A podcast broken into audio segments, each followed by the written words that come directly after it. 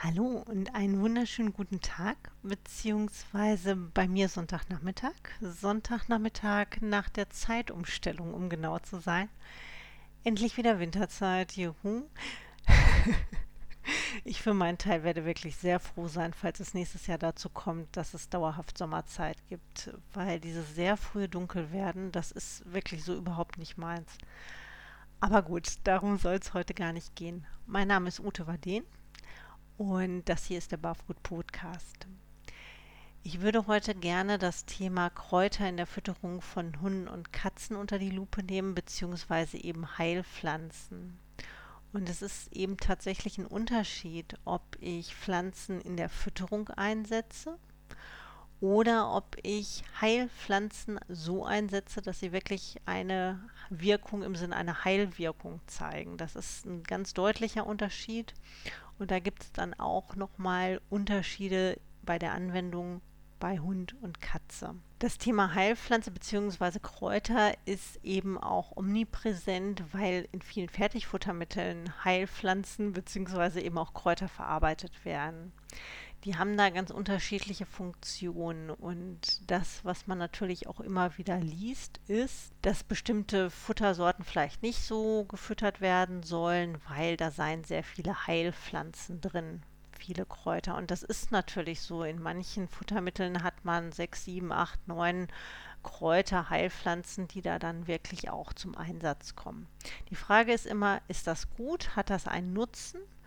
Oder kann das schaden? Oder ist das einfach sozusagen neutral und hat weder Nutzen noch irgendeinen positiven Effekt, beziehungsweise kann in irgendeiner Form schaden? Das Erste, was man sich wirklich klar machen muss, ist, es gibt einen ganz deutlichen Unterschied, ob ich eine Heilpflanze, ein Kraut, einsetze, um vielleicht die Futterung schmackhafter zu machen, um die Akzeptanz zu erhöhen, um einfach ein paar zusätzliche Vitamine oder Mineralstoffe oder sekundäre Pflanzenstoffe zu liefern, oder ob ich wirklich eine Pflanze in einer bestimmten Dosierung einsetze, um mir ihre Wirkstoffe zunutze zu machen. Das heißt also, sie wirklich als Heilpflanze einzusetzen. Jede Pflanze hat bestimmte Inhaltsstoffe und hier kommt es auch sehr auf die Dosierung an ob eine Wirkung da ist und welche Wirkung da ist. Das heißt also, ich muss mir im Klaren darüber sein, dass die Menge, die ich da verwende, zum Beispiel in der Fütterung,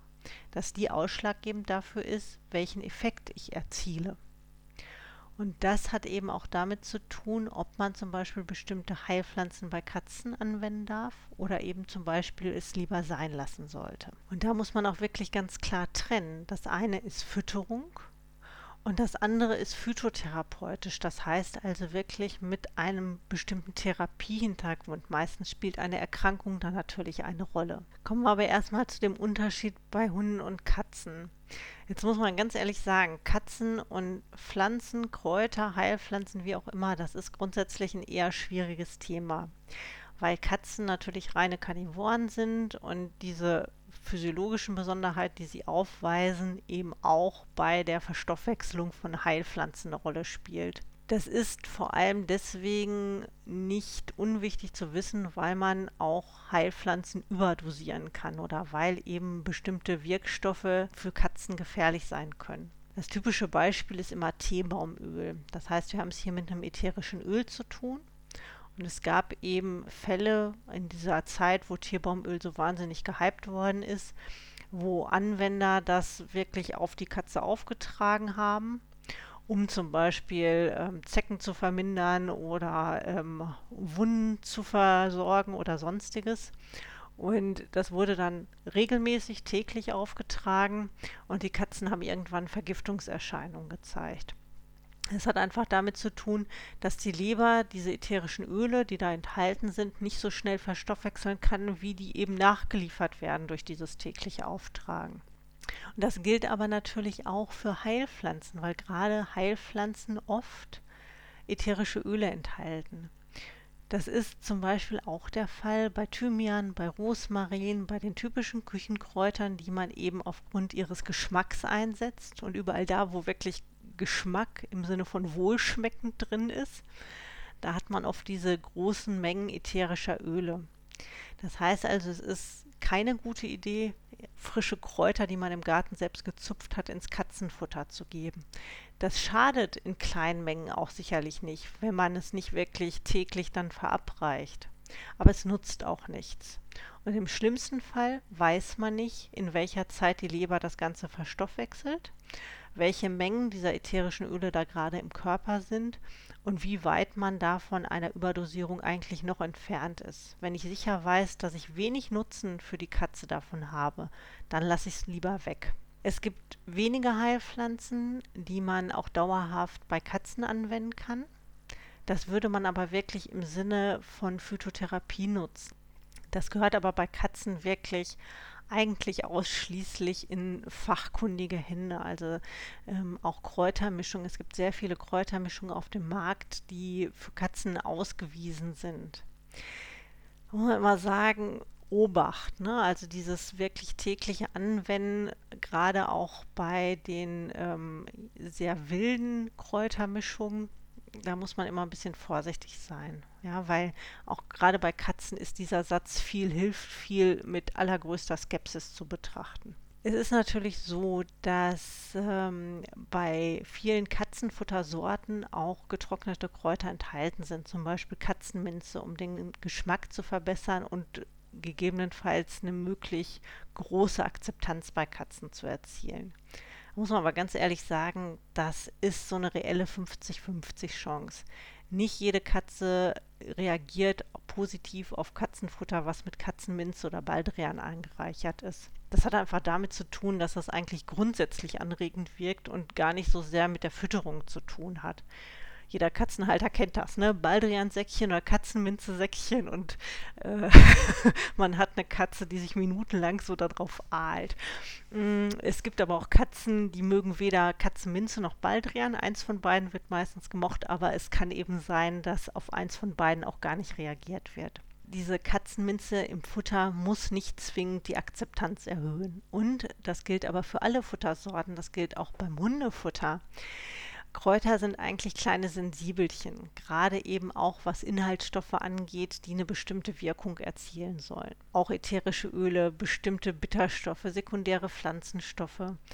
Je höher man solche Pflanzen dann erhitzt und je länger man das tut, und je länger man auch bestimmte getrocknete Kräuter lagert, desto mehr dieser Wirkstoffe gehen unter Umständen verloren. Es kann sein, dass gar keine Wirkung mehr vorhanden ist oder nur noch eine sehr, sehr schwache Wirkung vorhanden ist, weil das eben doch eine Weile erhitzt wird und weil dadurch dann eben viele dieser Wirkstoffe abgeschwächt werden. Es ist auch bei Trockenfutter zum Beispiel so, ne? das hört man ganz, ganz häufig, dass gesagt wird, uh, verwend das lieber nicht, da sind so viele getrocknete Kräuter drin, das sind Heilpflanzen, da weiß man nicht. Jetzt muss man ganz ehrlich sagen, dass gerade Trockenfutter über einen längeren Zeitraum unter hohen Temperaturen verarbeitet wird. Und das führt einfach dazu, dass die Wirkung dieser Kräuter sowieso schon minimiert ist. Dazu kommt, dass im Trockenfutter, auch wenn es viele Kräuter sind, aber dass die oft in sehr, sehr kleinen Mengen enthalten sind.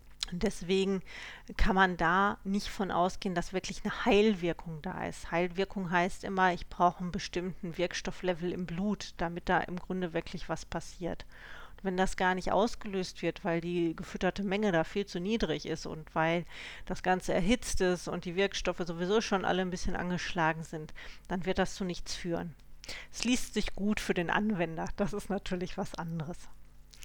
Bei Hunden ist das mit den Kräutern oder den Heilpflanzen deutlich einfacher, weil Hunde eben diesen sehr langsamen Stoffwechsel in puncto ätherische Öle oder auch bestimmte Wirkstoffe nicht haben. Und es gibt natürlich auch Inhaltsstoffe bei Pflanzen, die durchaus lebertoxisch wirken können. Aber wenn man sich eben an sozusagen sichere Heilpflanzen hält, dann ist die Gefahr nicht ganz so groß. Auch hier muss ich ganz ehrlich sagen, wenn wirklich Erkrankungen vorliegen, dann ist das was, was eigentlich in fachliche Hände gehört. Aber es ist natürlich überhaupt nichts dagegen zu sagen. Im Gegenteil, dass man nicht regelmäßig zum Beispiel frische Kräuter in der Fütterung von Hunden verwendet. Viele Heilpflanzen haben eben zum Beispiel verdauungsfördernde Inhaltsstoffe. Das heißt also, es kann schon sein, dass der Magen-Darm-Trakt beruhigt wird, angeregt wird, die Verdauung gefördert wird, mehr Magensaft gebildet wird, was immer man da vielleicht auch unterstützen möchte. Und viele Hunde fressen Kräuter tatsächlich auch einfach gerne. Dann gibt es eben auch noch wurmwidrige Eigenschaften oder dass die Magenschleimhaut ein bisschen beruhigt wird. Und da spricht überhaupt nichts dagegen, sich das zunutze zu machen. Was man, wenn man Kräuter regelmäßig bei Hunden anwendet, ganz normal in der Fütterung, ohne irgendeinen therapeutischen Hintergrund beachten sollte, ist, dass man wirklich nur Mengen nehmen sollte, die ähnlich den Mengen sind, die man auch bei seinem eigenen Essen als Gewürz verwenden würde, wenn man das Ganze sozusagen auch in der Hundefütterung als Gewürz betrachtet. Dann kann eigentlich so schnell nichts schiefgehen. Und man sollte wirklich nur Kräuter oder Heilpflanzen verwenden, ja, deren Wirkung man wirklich relativ genau kennt. Also nicht, ich pflück irgendwas am Wegesrand und das könnte doch irgendwie in den Hundenapf. Also das kann dann auch äh, kontraproduktiv sein, wenn man nicht genau weiß, was das ist. Ähm, das gilt insgesamt für selber sammeln. Da sollte man eben auch so ein bisschen bestimmte äh, Richtlinien beachten. Aber grundsätzlich ist das Verfüttern von Kräutern an Hunde schon durchaus sinnvoll. Und das kann man unabhängig von der Fütterungsart machen. Also das kann man sowohl in der Rohfütterung natürlich super in den, in den Gemüsebrei ein äh, pürieren oder man kann ähm, Trockenfutter, wenn man es einweicht, auch da kann man mit pürierten Kräutern arbeiten. Man kann auch ähm, eine Art Pesto machen.